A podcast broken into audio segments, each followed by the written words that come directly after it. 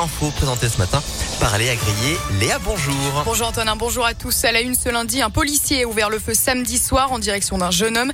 Il circulait à bord d'une voiture volée et menaçait de rouler sur un agent à terre. Ça s'est passé à Vienne, en Isère. Le conducteur, qui se dit mineur de 14 ans, a été placé en garde à vue pour recel, refus d'obtempérer et tentative d'homicide sur personne dépositaire de l'autorité publique. Après avoir essayé de prendre la fuite par deux fois, le conducteur a tenté de reculer sur le policier avant de perdre connaissance. Il n'aurait pas été touché par la balle tirée indiqué la procureure de Vienne. La communauté, du sidecar endeuillée après la mort d'un pilote ce samedi lors d'une course en Angleterre. Un haut savoyard de 35 ans a perdu la vie. Son coéquipier originaire de Bron a été transporté à l'hôpital de Liverpool dans un état critique. Cette course, le Tourist Trophy, l'une des plus dangereuses au monde selon l'équipe, a déjà coûté la vie à 262 personnes depuis sa création en 1907. Six nouvelles piqûres présumées à Lyon lors du festival réel qui se déroulait ce week-end au parc de la Fessine. Cinq festivaliers, une femme et quatre hommes ont, ont repéré des traces de piqûres sur leur corps samedi. Vendredi, une adolescente de 17 ans a été piquée à l'épaule. Ils ont tous été testés et ont réalisé une analyse toxicologique afin de retrouver de possibles traces de drogue.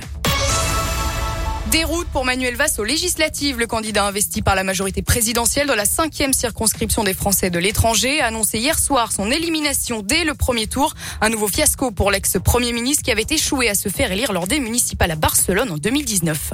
La Polynésie votait également ce week-end et la majorité présidentielle est arrivée en tête au premier tour dans trois circonscriptions.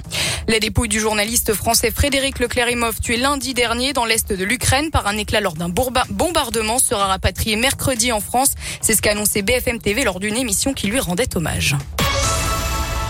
Et on termine avec du sport. La défaite du Loup en top 14. Les Lyonnais affrontaient hier les Rochelais, champions d'Europe depuis peu. Score final 29 à 26. Et un avant-coup de Tour de France. La 74e édition du Critérium du Dauphiné s'était lancée hier en Ardèche avec la victoire de Wood en Hert à Beauchastel. Et pour cette répétition générale, à moins d'un mois du départ de la Grande Boucle, il y en aura pour tous les goûts Gaëtan Barallon. Oui, avec un parcours très dense, des étapes accidentées, un contre-la-montre avant un final en haute montagne. Direction d'abord la Haute-Loire aujourd'hui, puisque les coureurs arriveront cet après-midi à Brive-Charensac, près du Puy-en-Velay, après un passage aux sources de la Loire au Mont-Gerbier de Jonc. Premier rendez-vous à ne pas rater demain pour les favoris, avec une étape 100% auvergnate entre Saint-Paulien en Haute-Loire et la station de Chastret-Sancy dans le Puy-de-Dôme. Direction la Loire, mercredi, avec le traditionnel contre-la-montre du milieu de semaine. Un peu plus de 30 km entre Montbrison et le château de la bâtie d'Urfé où sera installée la ligne d'arrivée. Enfin, jeudi, les coureurs s'élanceront de Tizy-les-Bourgs dans le Rhône. Après une brève incursion dans la Loire, l'étape se terminera en Saône-et-Loire avec une arrivée à Chintré, près de Mâcon, avant un départ de Rive en Isère. Ce sera vendredi midi. Merci Gaëtan. Les coureurs qui prendront ensuite la direction des Alpes pour les trois derniers jours de la course avec l'arrivée finale dimanche au plateau de Solaison en Haute-Savoie. Et on note aussi la belle septième place du Rhodanien Clément Venturini qui décroche son cinquième top 10 en trois participations au Critérium.